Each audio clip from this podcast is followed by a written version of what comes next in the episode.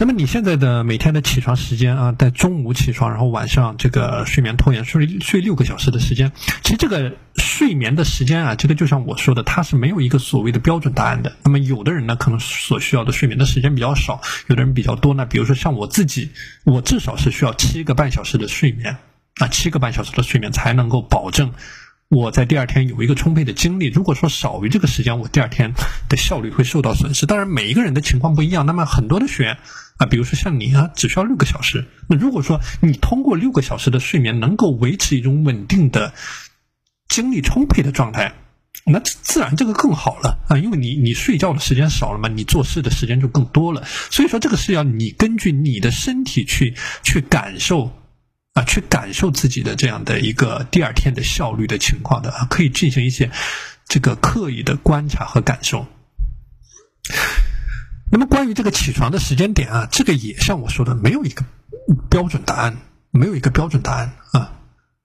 那么他不同的人是不一样，我见过不同的学员，不同的起床时间。那么有的人八点钟起床，有的人七点钟起床，有的人这个这个五点半起床，有的人四点五十九起床。那为什么四点五十九起床呢？因为学这个李嘉诚嘛，啊，就是每天四点五十九起床。但这里的一个核心点，就像我说到的，去保持一个平稳的起居的时间。像你这样每天睡到中午十二点，然后第二天早上七点钟起床，这个时候你跟倒时差其实没区别了。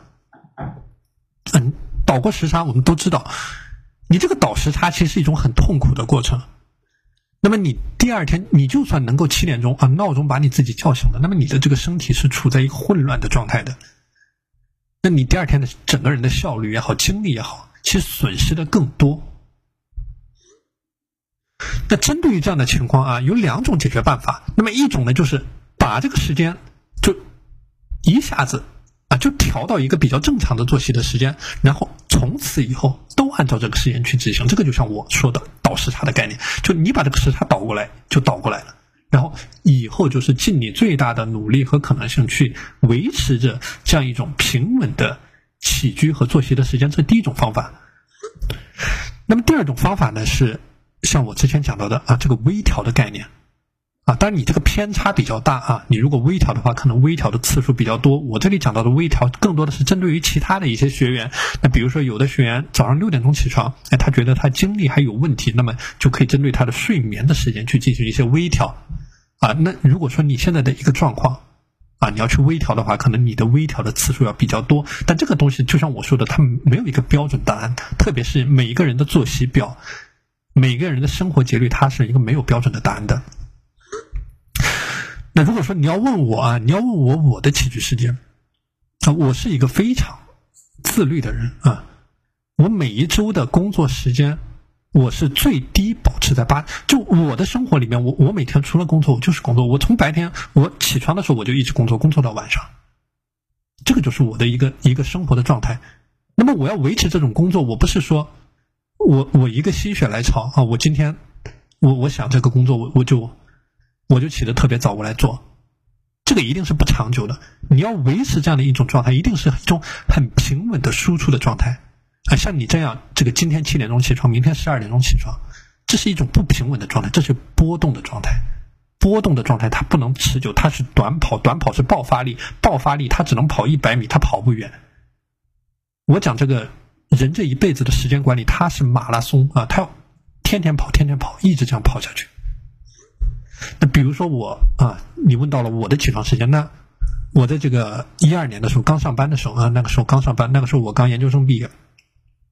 那个时候我在工厂做这个技术啊，然后我的上班时间呢就是跟着这个工厂的生产线开工啊开始的，那个时候我记得是早上五点半啊五点半，那么我的起床时间呢就顺着这一个这个我工作的时间啊，像我之前讲的往前面。进行一个调整啊，我大概可能四点半、四点四十五。那么在那一段时间，我上早班的时间呢，我就是基本上把我所有的这个时间都调整为这样的一个时间，然后每每天保持一个充足的睡眠。那么你会发现啊，你这样去调整啊，你保持一种平稳的状态，那么你的生活就形成了规律。那接下来啊，我在接下来要给你讲到的这些精力管理的这些方法，我在接下来的啊，这一百多天的时间给你讲到的这些精力管理的方法，你才能够真正的用起来。比如说，你每天的黄金时间段，我讲你的四个黄金时间段，第一个黄金时间段就是你起床之后的两到三个小时，这个时候你你的大脑是一种一尘不染的状态，非常的高效啊，解决最困难的问题。啊，那如果说你出出存在这样的一种波动的状态，那那你是没有所谓的黄金时间段的啊，你每天就是就就就处在一种啊这个比较随性的一种状态啊，所以说这个是不利于你的一种平稳的输出的啊，不利于你的高效的时间管理的，所以这个是关于起起居时间啊，我想跟你分享的一个点，那么你也可以对照这一个点去思考一下啊，怎么样去把它做起来。这个不是说我每天在这里说啊，这个一定是你要去落地去做的啊。就说你看，你一天是这样的情况，两天是这样的情况，啊，这肯定是不行的，啊，肯定是要有一些改进的，不是说没有任何的动作啊。所以这个是我希望你去采取具体的行动去做起来的第一个点。那么第二个点呢，想跟你分享的是关于你的饮食的话题啊，饮食的话题，因为我注意到你的饮食其实也是一个需要。有调整空间的一种状态啊。那我不知道你现在的身体情况是怎么样的，比如说你的身高、你的体重、你的体脂率、你的这个体检的一个情况啊。但是这个就像我说的，你的这个你的时间管理也好，你的健康管理也好，它是一个整体的状态啊，它是一个整，就像你的健康、你的免疫力，它是一个整体的状态。你不是说你把某一个单一的点做的特别好。你的整整体的健康就上来了，它不是，它是一个平衡，它是一个不折腾的过程啊，就就健康是一个损耗的过程，就你的不折腾就是说，你你把所有的点做的很平稳，不去过度的消耗任何一个点，然后每一个点啊做到那个点上，那么你的健康就上来了，你的损耗就相对较少，这个就跟开车一样啊。就不折腾，那么你的某个零部件就不会出问题，那么你整天的精力也会变得好，你的效率会变得更好、更高，你的时间管理能力会提升，你的输出会增加。所以说，这里是我想跟你分享的关于饮食的概念。那么饮食当中呢，有几个主要的概念啊。首先的一个概念就是说，一定要去保持这种适度的饥饿的状态。啊，包括你昨天提到的你的应酬啊，这些这些东西啊，这个其实都是不利于你的健康的。就人通过这么多年、数百万年的一个进化，其实也就是最近这几十年能够吃的比较饱。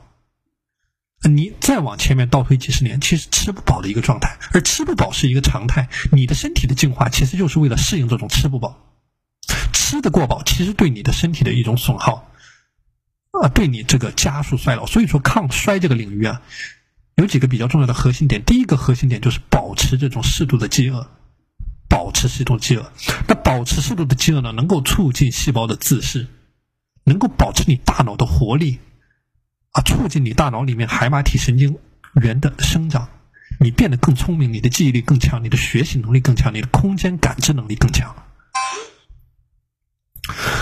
所以说啊，这个是你需要特别去注意的一个点啊，特别注意的。但这个保持饥饿不是说让你少吃啊，相反你要吃的更多。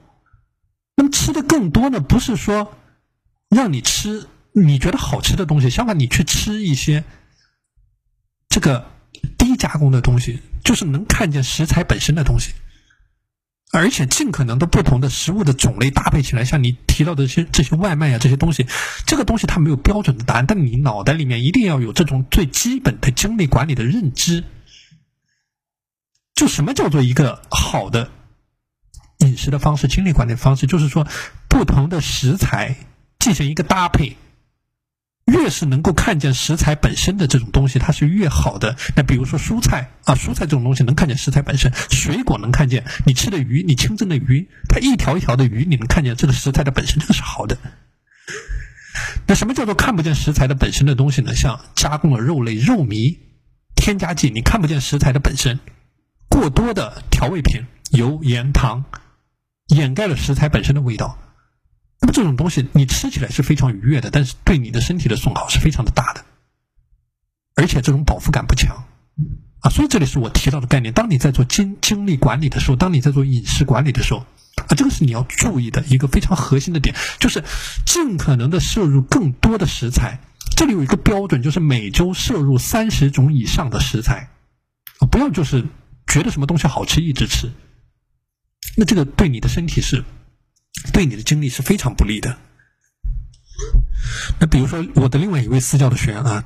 他平时会把他自己做的一些饭菜发给我看，那么他的这个饮食是非常大的问题呢。他的父母给他做的一些，比如说淀粉类的食品啊，非常单一的这种食材。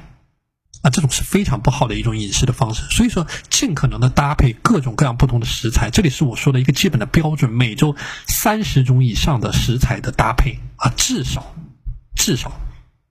啊，这是一个最核心的黄金的你的饮食搭配的一个规律。